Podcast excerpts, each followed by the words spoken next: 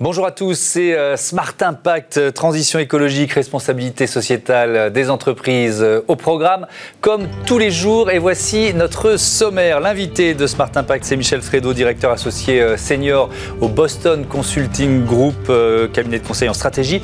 Avec lui, on fera le bilan de la COP 21, cinq ans après l'accord de Paris. On verra s'il est optimiste malgré tout. Pour notre débat aujourd'hui, cette question, les classements RSE des entreprises sont-ils vraiment pertinents sont-ils des indicateurs euh, du changement ou de jolis coups d'image On en parle dans une dizaine de minutes.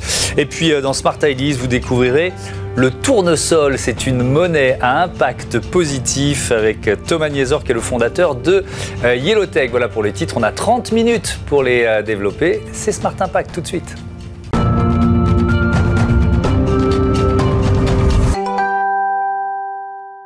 C'était il y a un peu plus de cinq ans, euh, l'accord de Paris qui bouclait la COP 21. On en parle tout de suite avec Michel Fredo, directeur associé senior au Boston Consulting Group, avec nous en visioconférence. Bonjour, est-ce que vous euh, m'entendez bien? Ça a l'air d'être bon. Euh, vous êtes en charge du sujet climat au niveau mondial pour ce cabinet de, de, conseil. Et vous travaillez d'ailleurs, on va parler de la COP 21 et de son bilan, mais vous travaillez là en ce moment à la prochaine COP, la COP 26 qui se tient en novembre euh, de l'année prochaine à Glasgow, c'est ça?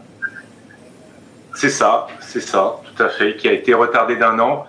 Et euh, en fait, euh, vous le disiez au départ, c'est vrai qu'au départ, la situation, si on la, constate aujourd'hui, c'est qu'on a pris un degré par rapport déjà en termes de réchauffement, et on voit déjà tous les dégâts que ça procure au niveau de la planète, incendie, de sécheresse et d'événements climatiques. Euh, mais pourtant, euh, il y a un certain nombre de signes positifs qui sembleraient euh, aller dans le bon sens en termes de mobilisation de l'ensemble des parties prenantes sur la problématique climat, que ce soit au niveau des États, au niveau des investisseurs, au niveau du public, de nous en termes de consommation.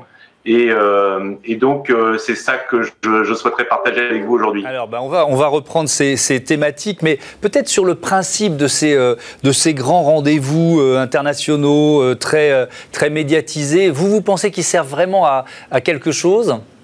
Ça vaut le coup de continuer? Écoutez, c'est très important qu'il y ait des, calendriers et qu'on puisse battre le rythme. Et donc, la COP21 a quand même été un, un moment majeur où l'ensemble des États euh, se sont mis d'accord sur un engagement euh, pour prendre des mesures pour euh, mettre en place ce qui est nécessaire pour arriver à un monde où la température ne serait l'augmentation de température serait à moins de, de 2 degrés, significativement moins de 2 degrés. Sur les cinq dernières années ou les quatre dernières années, il ne s'est pas passé grand-chose. Et en particulier, les gros États n'étaient pas dans l'accord de Paris, parce que je vous rappelle, les États-Unis n'y étaient pas, la Chine n'y était pas, le Japon n'y était pas, le Brésil n'y est pas. Donc euh, ça commençait pas bien. Mais on voit que dans les 6 à 12 derniers mois, euh, dans ce mouvement qui accompagne la COP, euh, et qui a été malheureusement retardé d'un an à cause du Covid, mais, mais déjà en 2020, vous voyez que la Chine a rejoint l'accord de Paris, vous voyez que successivement le Japon, la Corée du Sud, et que euh, Biden s'est clairement engagé, et donc les États-Unis vont être de retour. Et donc aujourd'hui, vous avez 75% des émissions, ces pays hein, qui représentent 75% des émissions au niveau mondial, qui ont rejoint l'accord de Paris. Et oui, c'est fondamental parce que ces engagements, euh, en fait, au-delà simplement euh, de la communication qui est faite, derrière seront sous-tendus par des plans par secteur de décarbonisation donc euh, l'énergie, euh, le transport, euh, le bâtiment, l'agriculture. Et on prendra, les États seront amenés à prendre des vraies mesures de politique, de standards, de lois. et on le voit déjà en Europe. L'Europe est plutôt en avance. Et vous voyez tous les débats qu'il peut y avoir en France, en particulier en ce moment, de manière à commencer et, et, comment mettre en place les mesures de décarbonation de manière à pouvoir être à la hauteur des engagements qu'on a pris sur euh, la réduction euh, des, émissions. Donc c'est fondamental que les États euh, s'engagent. Et je vous rappelle que quand même c'est fondamental aussi qu'elles le fassent. Maintenant parce que pour être encore dans un monde en dessous de 2 degrés, de réchauffement en dessous de 2 degrés, il faut que les émissions euh, déclinent de 50% dans les dix prochaines années. Hmm. Donc il faut vraiment se mettre au travail tout de suite. Mais, mais ce qu'on reproche, euh, ce qu'on reprochait à l'accord de Paris, c'est son côté non contraignant pour les États. Alors c'est vrai que, par exemple, au niveau européen, on a eu une petite coupure de son, on vous a pas très bien entendu, mais c'est vrai que le Green Deal qui vient d'être euh, acté au niveau européen, ça c'est aussi une raison d'être un peu plus optimiste? Écoutez, l'Europe est en avance. Pour une fois, l'Europe est en avance. Donc euh, le Green Deal est fondamental, la taxonomie est fondamentale, parce que la taxonomie, elle donne le cadre de ce qui est vert, pas vert. Euh, il y a des vraies discussions sur les taxes aux frontières, de manière à, arrêter le carbone importé, qui va non seulement aider, nous aider à décarboner euh, en Europe, mais qui va forcer les, grands exportateurs vers l'Europe, comme la Chine ou d'autres pays, à décarboner aussi leurs produits s'ils veulent continuer à pouvoir exporter en Europe. Donc, euh, il y a des actions qui sont très concrètes derrière, effectivement, la communication. Euh, donc, euh, moi, je, pense que on peut faire confiance aux États de mettre en place, de mettre en place ces, éléments-là. Pour aider les États et pour aider les gouvernements, nous, on a fait une analyse post-Covid d'ailleurs, où on a interviewé 3500 personnes de par le monde, entre la Chine, l'Inde et pas que l'Europe. Plus de 80% des gens s'attendent à ce qu'il y ait des actions fortes euh, sur euh, les plans de relance euh, en termes de composantes vertes. plus de 85% des gens s'attendent à ce que les entreprises mettent en place une transition qui permette de décarboner leurs produits et leurs services. Donc il y a quand même une pression forte aussi du public.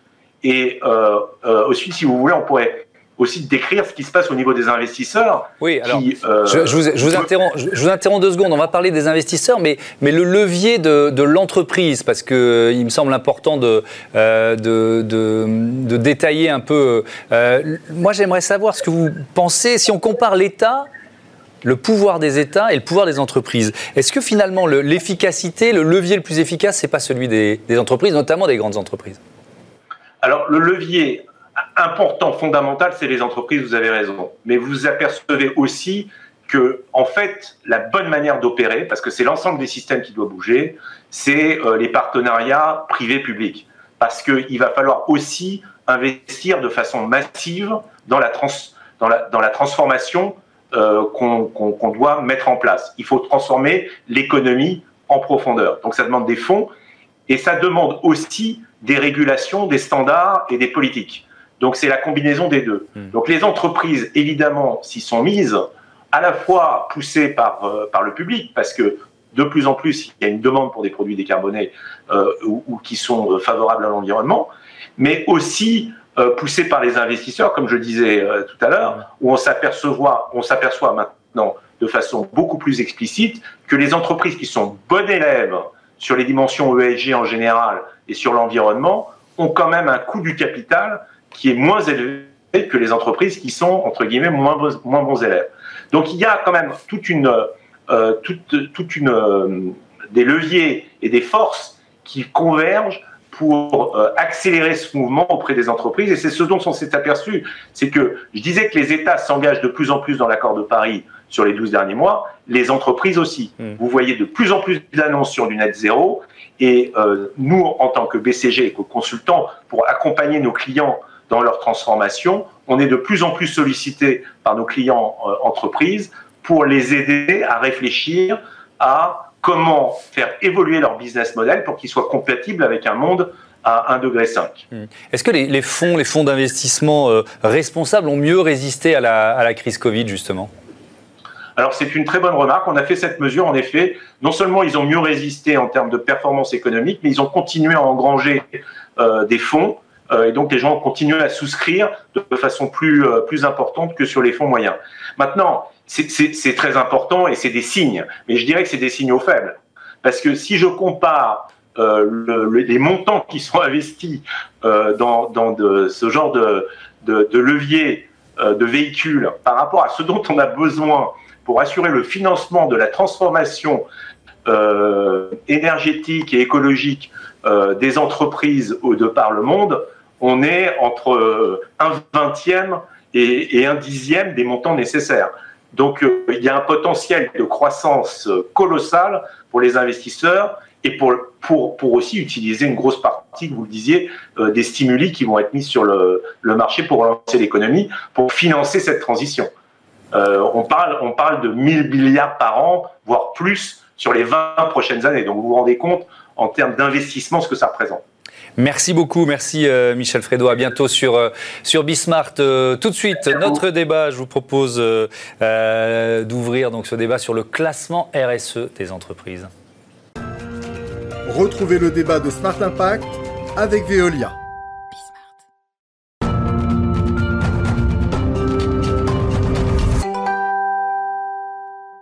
Les classements RSE des entreprises sont-ils vraiment euh, pertinents? Sont-ils les indicateurs du changement ou tout simplement de la com, de jolis coups euh, d'image On en débat tout de suite avec euh, Thomas Parouti. Bonjour Thomas, heureux de vous retrouver sur ce plateau. Vous êtes Bonjour, Thomas. le président de l'agence Mieux. Et puis on est aussi en visioconférence avec Clément Fournier. Bonjour Clément, rédacteur en chef de You Matter. Est-ce que vous m'entendez bien?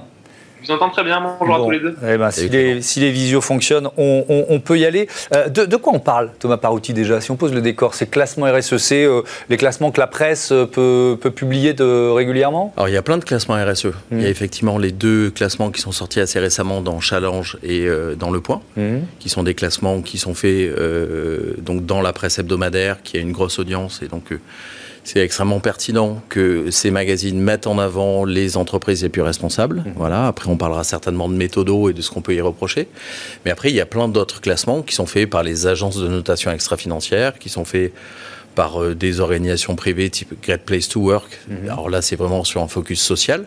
Mais euh, voilà, il y a de plus en plus de classements et c'est super intéressant parce que euh, ça devient une nouvelle grand public. C'est une information grand public et donc du coup, les consommateurs, les citoyens ont accès à une nouvelle information qui me paraît être essentielle. Mhm. Alors, on va en débattre parce qu'effectivement, Clément Fournier, vous êtes plus critique, notamment sur ces derniers classements parus dans la presse, ceux dont parlait Thomas, c'est-à-dire ceux, ceux, qui sont parus dans dans le, point et, challenge. Pourquoi vous êtes euh, euh, critique? Pourquoi vous pensez, en, termes généraux, puis ensuite on rentrera un peu dans les détails, que ces classements n'ont pas beaucoup de sens? En fait, je suis assez d'accord avec ce que, ce que disait euh, Thomas juste avant. C'est-à-dire qu'en fait, la question centrale quand on fait un classement, c'est la question de la méthode. Mmh. donc, un classement, ça peut être pertinent ou ça peut être totalement dénué de sens selon comment il est construit. Et ce qu'on constate aujourd'hui quand on regarde la majorité des classements qui sortent euh, alors pour dire qu'une entreprise est responsable, pour dire qu'elle est écolo ou pour dire qu'elle est euh, qu'elle est euh, qu'elle est respectueuse du climat, c'est des classements qui sont construits sur des méthodologies qui sont très discutables, qui regardent pas forcément toujours les bons indicateurs ou avec le, bon regard, et on se retrouve avec des choses qui sont parfois aberrantes. Où on a des entreprises qui sont considérées comme très responsables alors que dans le dans le grand public, on a quand même pas mal d'infos qui montrent qu'elles qu'elles ont des pratiques discutables. Donc voilà, en fait la question centrale c'est la méthodo et c'est assez compliqué en fait de construire une méthodologie pertinente pour un classement euh, qui mesure ce, type de, choses. Donc voilà, aujourd'hui, on est un peu dans l'entre-deux où euh, on voit ces classements qui sortent, mais on peut être un peu dubitatif sur leur pertinence. alors si euh, justement on rentre un peu plus dans, le, dans la mécanique de, ces classements, vous dites par exemple qu'il faudrait intégrer les performances énergétiques des sous-traitants. effectivement, ça semble surprenant que ce soit pas fait.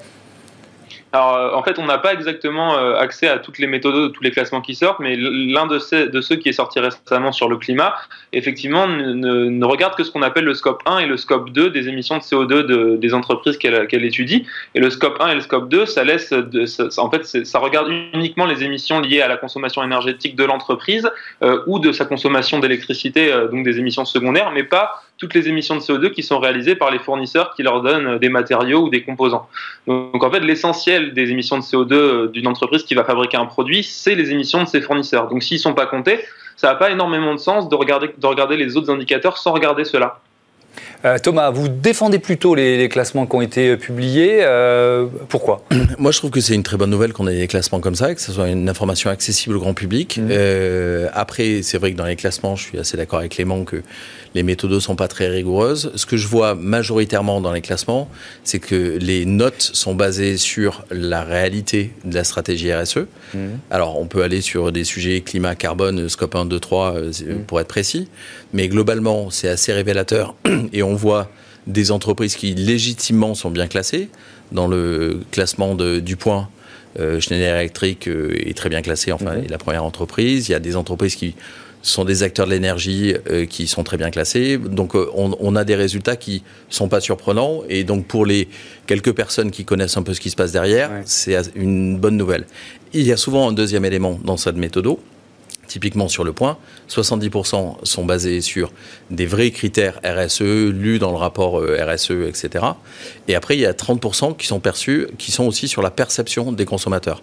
Alors là aussi, on peut critiquer, mais 30%, c'est intéressant de savoir ce que pensent les consommateurs. Mmh. Et après, moi, ce que je trouve intéressant dans les classements, c'est que ça crée une concurrence saine. Oui, c'est un aiguillon pour les, entreprises qui veulent progresser dans le classement. Voilà. Et si je suis euh, directeur RSE de l'entreprise qui est classée 20e, mmh. je vais bien regarder ce que font les 19 autres. Je vais regarder aussi, surtout, les entreprises qui sont sur le même secteur d'activité.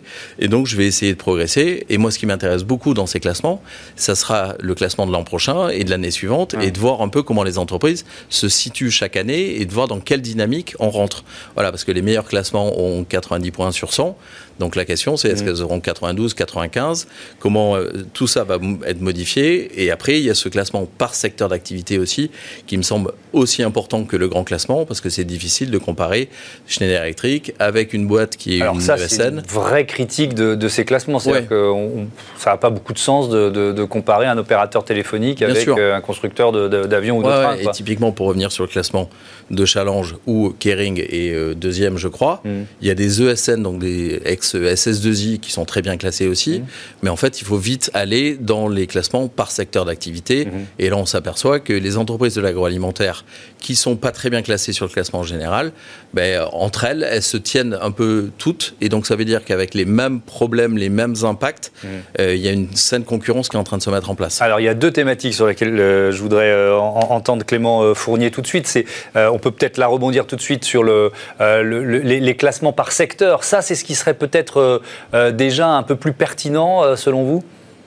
Oui, parce que c'est vrai qu'aujourd'hui, comparer une marque qui produit des produits de luxe réservés à une clientèle très limitée, qui a beaucoup de moyens, et une entreprise de l'agroalimentaire qui produit de la nourriture accessible à tous, ça n'a pas énormément de sens si on regarde la responsabilité de l'entreprise au regard de la société. Il est évident qu'il y a une entreprise qui contribue à produire un bien de première nécessité quand l'autre ne produit qu'un bien qui, voilà, qui profite qu'à quelques-uns. Donc comparer leurs responsabilités, c'est un petit peu problématique. Donc, ce qui est intéressant, c'est de pouvoir comparer les entreprises entre elles au sein d'un secteur. Et effectivement, il faut en fait, c'est le point essentiel sur ces classements, c'est qu'il faut savoir à qui ils s'adressent. Euh, s'ils s'adressent aux responsables RSE ou aux professionnels pour qu'ils puissent se comparer entre eux, entre acteurs d'un même secteur, c'est intéressant. Ça crée une émulation. On se dit, ah, mon concurrent fait mieux que moi, l'année prochaine, il faut que j'agisse sur tel enjeu pour progresser.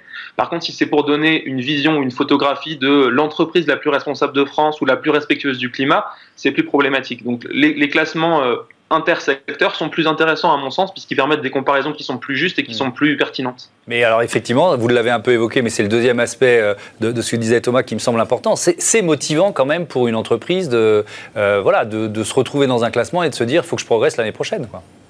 Oui, tout à fait. Euh, on sait que c'est un des leviers qui permet aux entreprises de se motiver sur ces sujets où elles n'ont pas forcément toujours de levier évident euh, pour, euh, pour, pour s'inciter à progresser. Donc là, de voir qu'on on est moins bien classé, c'est une question d'image, c'est une question, voilà, on, on, peut aussi regarder après ce que font les concurrents, voir comment ils agissent, quels sont les leviers de performance qu'ils utilisent. Donc de ce point de vue-là, ça crée une émulation saine. Mais voilà, ça dépend à qui on s'adresse. Là, on s'adresse à des professionnels qui veulent progresser sur ces enjeux-là, et dans ce cas-là, c'est très intéressant. Clément, vous regrettez aussi qu'il y ait que les grandes entreprises, d'une certaine façon. Il n'y a pas de, PME, il n'y a pas de TI dans ces, dans ces classements. Bah là, c'est une question de logistique en fait. C'est-à-dire qu'un classement, on peut le faire si on a les informations. Et il est évident qu'on ne va pas aller chercher les informations de toutes les petites TPE, PME de France sur leurs émissions de CO2, leur consommation énergétique ou leur production de déchets. Ces informations-là, elles sont accessibles pour les grandes entreprises parce qu'elles font des rapports RSE où tout ça est transparent, mais pour les petites, c'est plus compliqué. Mais par contre, le problème que ça pose, c'est que du coup, il y a beaucoup de petites entreprises qui sont pas du tout examinées dans ces classements-là, et on, donne du coup l'impression qu'en fait, euh, l'entreprise la plus responsable de France ou la plus respectueuse du climat, c'est forcément une grande multinationale, alors qu'en fait, il y a plein de petites entreprises du tissu économique local qui contribuent beaucoup plus euh, à la transition vers une économie positive, une économie locale, une économie écologique. Et donc, c'est un peu dommage de les laisser de côté. Mais aujourd'hui, on n'a pas vraiment de moyens de faire autrement puisqu'on n'a pas les informations et, ce serait très difficile de les avoir de toute façon.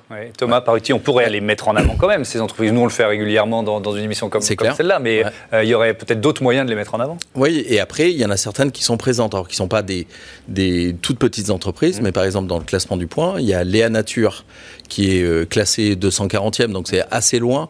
Mais en fait, c'est une entreprise qui fait que du bio, qui est produit en local, enfin un peu partout en France, etc. Et qui, euh, selon tous les experts de la RSE, est une très belle entreprise. Mais après, on voit bien qu'il y a aussi un sujet de communication, c'est-à-dire que comment j'arrive à communiquer sur mes résultats, parce que la nature est forcément plus vertueux que les grands de l'agroalimentaire qui sont classés devant mmh. euh, et qui font du conventionnel, etc. Donc il y a aussi un, un sujet sur comment je communique sur ma RSE, mes résultats, et pour apparaître euh, mieux classé dans, des raisonnements. Mmh. Et après, il y a aussi un truc euh, qu'a abordé euh, Clément, c'est que ces classements, ils sont pour le grand public. Après, il y a d'autres classements comme celui du, CDP, qui est vraiment sur le carbone, mmh. qui sont lus par des investisseurs. Et donc là où il y a une vraie battle avec plein de très belles entreprises françaises, donc il y a Danone, Atos, etc., Gessina, ICAD, qui sont des acteurs de l'immobilier qui sont très engagés sur le carbone. En fait, c'est euh, ces classements, ce qu'il faut, enfin moi, ma perception, c'est que c'est un classement grand public qui va intéresser tout le monde. Après, il y a les, les, salariés, les collaborateurs qui regardent d'autres classements type Great Place to Work. Mmh. Euh, il y a des consommateurs qui regardent les classements des marques préférées des Français. Et là, par exemple, on s'aperçoit, et c'est assez intéressant, que des marques comme Picard, Laura Merlin et Decathlon sont à la fois des entreprises où il fait bon vivre et des enseignes euh, préférées des Français. Mhm. Donc c'est intéressant de voir que quand on développe la qualité de vie au travail, ben, les salariés sont heureux et ça se ressent chez les consommateurs. Euh, et après, il y a des classements qui sont beaucoup plus précis, type euh, CDP, donc sur le carbone, mhm. ou Vigeo, qui est une agence de notation extra-financière, qui a placé la Poste comme entreprise la mieux notée de, de tout le pays et même de tous les pays de toute son mm. histoire. Donc il y a des classements chaque classement s'adresse à une cible particulière et c'est ce qu'il faut regarder aussi. Merci beaucoup. Merci à tous les deux d'avoir participé euh, euh, à ce débat. C'était euh, passionnant. À bientôt dans Smart Impact. Tout de suite, c'est Smart Ideas. Vous connaissez le tournesol, non?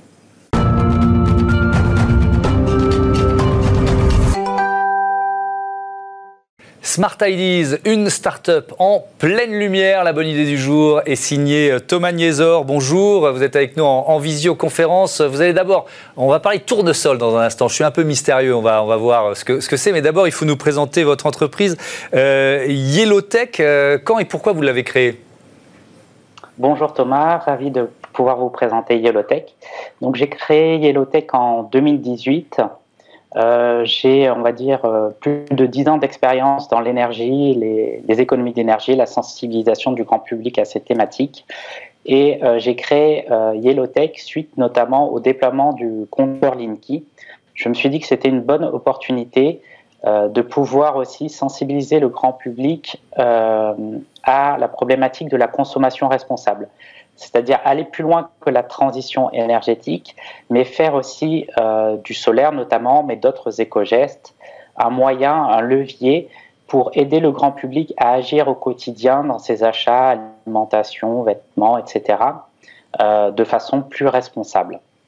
Et donc, euh, vous avez créé le tournesol. Alors, on voit ce titre, le tournesol, monnaie à impact positif. Mais moi, je lis ça, je ne comprends pas forcément. Ça veut dire quoi oui.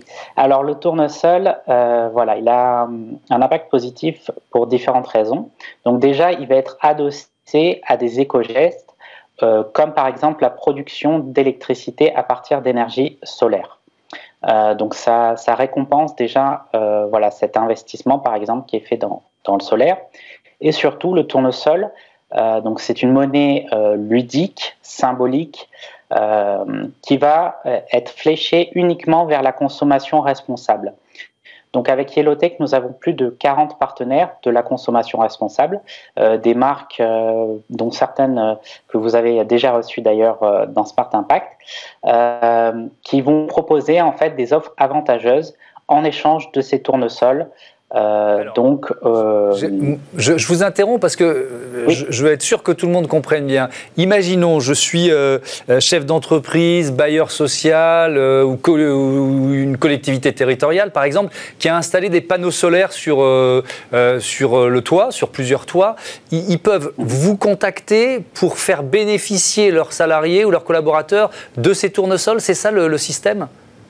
Voilà, exactement. C'est une action donc RSE, responsable sociétale des entreprises. Euh, donc je m'adresse plus particulièrement aux entreprises, mais évidemment aussi à des bailleurs aussi, même si c'est encore récent, voilà, le développement du solaire dans, ce cas-là. Donc des entreprises qui veulent à la fois communiquer en interne et aussi en, externe déjà sur le fait qu'ils ont des panneaux solaires et aussi donc sensibiliser leurs collaborateurs à la transition énergétique et les aider concrètement et financièrement euh, avec ces avantages euh, à consommer de façon responsable, vraiment pas à pas, en découvrant en fait des solutions euh, pour ces achats du quotidien. Mmh. Donc voilà, c'est vraiment un outil très concret et mmh. ludique. Ça ne concerne que le photovoltaïque ou toutes les énergies responsables? Plus le solaire photovoltaïque pour l'instant, mais euh, euh, il y a aussi le, le but, c'est aussi d'étendre en fait à tout type d'éco-gestes. Euh, donc je travaille aussi en fait, là c'est plus des partenariats avec des applications d'éco-gestes existantes, par exemple sur le tri des déchets, la mobilité douce, euh, voilà, ce, ce, type de thématique. Que, que, deviennent les données? Parce que ça c'est une dimension quand même très importante, les, les, les données des entreprises ou euh, bailleurs sociaux, euh, parce que forcément il y a un échange de, de données. Quel engagement, quels engagements vous prenez? Donc effectivement les données c'est un point important. Donc, dans le cas des entreprises, on va récupérer euh, uniquement l'information en fait de la production euh, d'énergie, euh, d'électricité solaire, que l'on va donc transformer, convertir en tournesol. Et donc, concernant les données, ça va être, on va dire, comme, comme toute plateforme Internet, comme toute application, voilà, sécurisée au niveau de nos serveurs. Après, euh, nous sommes en train aussi de développer donc la même plateforme, mais cette fois pour les particuliers, euh, liée au compteur Linky. Et là, effectivement, la problématique des données est d'autant plus euh, importante, euh, car voilà, il y a encore des a priori euh, sur le compteur Linky de la part du, du grand public. Effectivement, merci beaucoup. Merci euh, Thomas Niesor. Bon vent euh, à Yellowtech et à vos tournesols. Voilà, c'est la fin de cette émission. Je vous donne rendez-vous. Vous connaissez euh, les horaires de Smart Impact. C'est 9h, midi, 20h30 sur Bismart. Salut à tous.